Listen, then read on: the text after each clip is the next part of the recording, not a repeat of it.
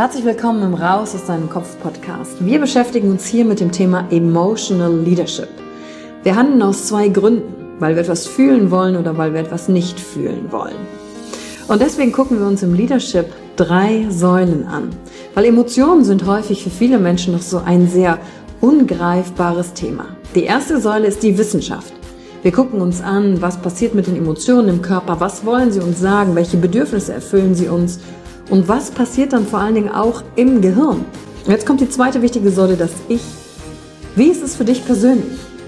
Leadership ist persönlich. Es gibt nicht das, es gibt dich und wie du die Dinge siehst und fühlst und was zu dir passt. Denn jede und jeder ist einzigartig. Und die dritte Säule, es wird ja auch um Social Skills gehen. Wie gehen wir miteinander um? Verhalten, Kommunikationsskills, Führungsskills, Speaking Skills. Also alles, um das Wir, das Miteinander zu stärken. Und dazu gibt es eigene Folgen mit persönlichen Erfahrungen von mir. Und ich schaue aber auch anderen Menschen in ihren Kopf durch Interviews, um zu gucken, wie sie die Thematik für sich gemeistert haben. Und du bist hier richtig, wenn du dir selbst auf die Schliche kommen willst. Wenn du die Kraft deiner Emotionen für dich und nicht gegen dich nutzen möchtest. Und wenn du vielleicht so ein Gefühl hast, von da gibt's noch mehr für dich in dieser Welt. Egal, ob du Führungskraft bist oder nicht. Denn am Ende führen wir immer, unabhängig vom Titel. Emotional Leadership. Discover Emotions, the key to your energy. In der heutigen Folge geht's um Bewusstwerdung. Dir noch bewusster darüber zu werden, wie du mit dir sprichst, welche Worte du verwendest und ja, das Ziel wird sein, noch mehr für dich in die Klarheit zu kommen. Weißt du, wahrscheinlich ist es heute nicht die erste Podcast-Folge, die du von mir hörst. Und du weißt wahrscheinlich mittlerweile, es geht um emotionale Freiheit. Es geht darum, dir selbst auf die Schliche zu kommen. Immer mehr und immer besser zu verstehen, wie du funktionierst. Worin du Schmerz hast, worin du Freude hast, wie du mit dir selber redest, wie du sofort reagierst, wenn etwas passiert. Oder ob du ja mit dir selbst flexibel umgehen kannst. Am Ende geht es immer darin und darum, mehr Raum für dich zu haben und all das, wie du bist. Und gleichzeitig dir nicht daraus eine Geschichte zu bauen und das zur Rechtfertigung zu nehmen und zu sagen, deshalb bin ich so, sondern immer wieder zu verstehen, solange du in Bewegung bleibst, körperlich, geistig, und das kann sein, weil du neue Dinge ausprobierst, neue Erfahrungen machst, weil du umziehst, weil du nicht nur an einer Stelle stehen bleibst, aber auch innerlich flexibel zu bleiben. Denn manchmal verändern wir die Dinge einfach im Äußeren, aber da wir uns innerlich nicht verändert haben, kommt der gleiche Scheiß nur in anderen Kleidern daher. Das ist zum Beispiel dann, wenn wir einen Job verlassen und denken, der neue Job bietet uns was Besseres, wenn wir eine Partnerschaft verlassen, weil wir denken, sie bietet uns was Besseres, dabei haben wir die innere Arbeit nicht gemacht. Und dann finden wir uns in genau der gleichen Situation wieder, nur sieht das Gewand anders aus. Und du merkst schon, von außen kann man da ganz schlecht Ratschläge geben oder Tipps oder zu sagen, so und so hast du das zu tun, denn niemand geht deinen Weg. Niemand weiß, warum du Entscheidungen getroffen hast. Vielleicht manchmal du sogar nicht selbst, weil sie noch unbewusst waren, als du sie tatest und du im Nachgang verstanden hast, warum du gewisse Dinge gemacht hast.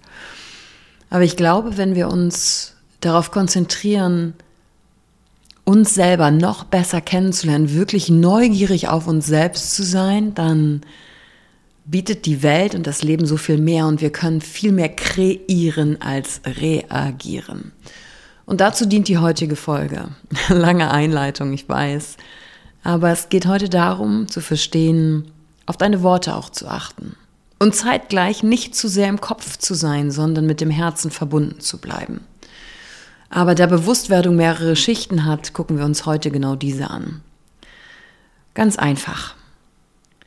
Wie formulierst du zum Beispiel Sätze, wenn dich jemand fragt, was du willst? Wenn ich dich jetzt hier frage, was willst du im Leben? Was willst du? Wie ist deine erste Reaktion? Gehen deine Gedanken dahin aufzählen zu können, dass du besser sagen kannst, was du nicht willst? Also ist es ein Weg von, also ich will mich nicht mehr eng fühlen, ich will nicht mehr ängstlich sein, ich will mich nicht mehr zurückhalten. Du hörst und das ganz viel das Wörtchen nicht drin. Oder formulierst du schon in Richtung hinzu? Wie möchtest du dich denn fühlen, wenn du dich nicht ängstlich fühlst? Dich nicht zurückhältst? Wie möchtest du dich denn fühlen? Möchtest du dich dann selbstbewusst, mutig, stark, in dir ruhend, zufrieden, freudig und leicht fühlen? Und du merkst schon allein dadurch, dass ich gerade die Worte verändert habe, wie es sein soll, wird das eventuell in dir ein paar Bilder anregen. Und probier das mal aus, wie du Dinge formulierst, formulierst du sie eben nicht, also weg von oder schon im Hinzu. Und wenn du noch im Weg von bist, das ist meistens ein Motivator, um sich zu verändern. Nur reden wir dann immer noch die ganze Zeit, konzentrieren uns die ganze Zeit immer auf dieses, was wir eben nicht wollen. Und was passiert? Unsere ganze Aufmerksamkeit, unsere ganze Energie und unser ganzer Fokus geht genau dorthin.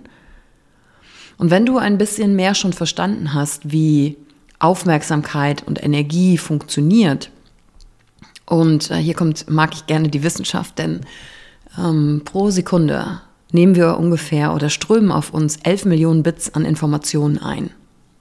40 bis 70 davon nehmen wir aktiv wahr. Das ist ja gefühlt nichts. Und jetzt, wenn du dich jetzt aktiv nur auf diese Nicht-Sachen fokussierst, ja, dann nimmst du natürlich noch mehr wahr, was du alles nicht willst. Ist ja irgendwie logisch, oder? Also achte in deinen Formulierungen darauf, dass du dich mehr auf das fokussierst, was du möchtest. Immer wieder innerlich zu sagen, halt, wo liegt gerade mein Fokus?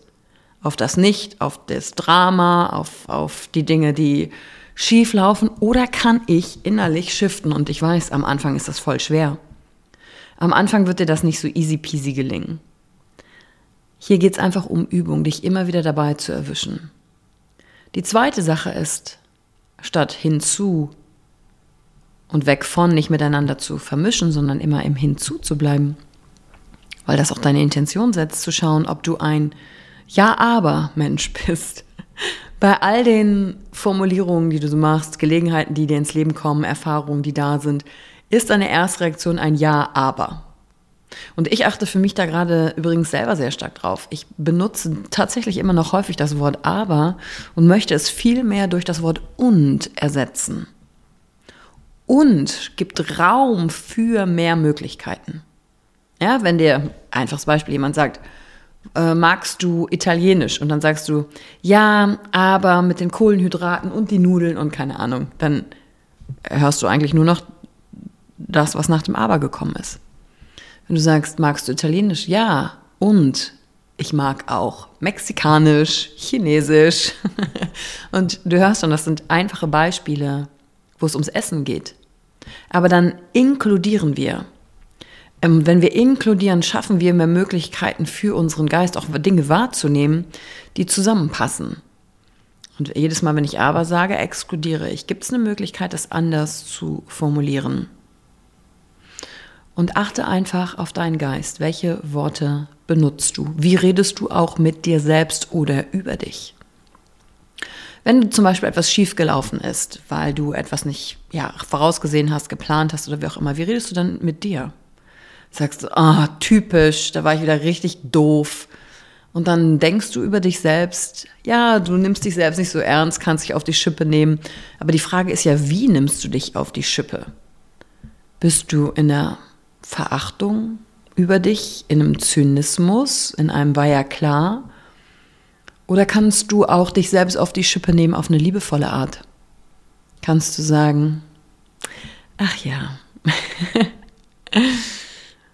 so bin ich, so war ich in diesem Augenblick und so bin ich, ist nicht festgesetzt, für immer.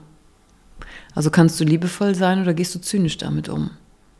Oder wenn jemand etwas macht, was aus deiner Bewertung dumm war, ich sage es jetzt einfach mal so, weil es gibt Momente, da denkst du, oh, das war richtig dämlich auch von anderen, richtig kacke. Und da merkst du schon, die Energie droppt. Und das hier bedeutet nicht, dass du sowas nicht denken darfst. Ne? Du weißt, bei mir darfst du alles denken, weil damit fängst du erstmal an, dir Raum zu geben. Aber achte mal darauf. Oder was könntest du noch sagen? Könntest du noch sagen, gut, Auch eine interessante Art, hätte ich vielleicht anders gemacht. Welche Möglichkeiten gab es noch? Was ist denn daran vielleicht auch der Vorteil? Welche neue Option bietet sich denn dadurch, dass jemand anders das so gemacht hat oder ich nicht ordentlich geplant habe? Was ist dadurch entstanden, was ich Neues kreieren kann? Und du merkst, das ist schon subtil. Darauf zu achten, wie kann ich Dinge formulieren, gleichzeitig nicht im diplomatischen Eiertanz umeinander rum zu ja, tänzeln, besser kann ich es nicht sagen und manchmal auch ganz klare Worte zu finden und sagen, nein, es kotzt mich an. Klarheit. Klar zu formulieren. Das ist subtil. Achte auf deine Sprache, auf das, was du machst und wenn du wieder im Ja aber und im Nicht verfällst, sanft zu dir zu sein, ich glaube, das ist das Wichtigste am Ende. Mitgefühl für dich selbst zu entwickeln im Umgang mit dir. So, und damit wünsche ich dir heute noch einen wundervollen Tag und achte nicht nur bei dir darauf, sondern auch bei anderen. Reden die eigentlich klar? Beantworten die wirklich deine Fragen? Oder sind deren Antworten so drumrum? Und wenn die Antworten drumrum sind, frag doch mal nach mit, was genau meinst du? Wie ist das für dich? Sei neugierig. Sei neugierig. Und wer weiß, was sich dadurch für neue, tiefe, wunderschöne Gespräche entwickeln können.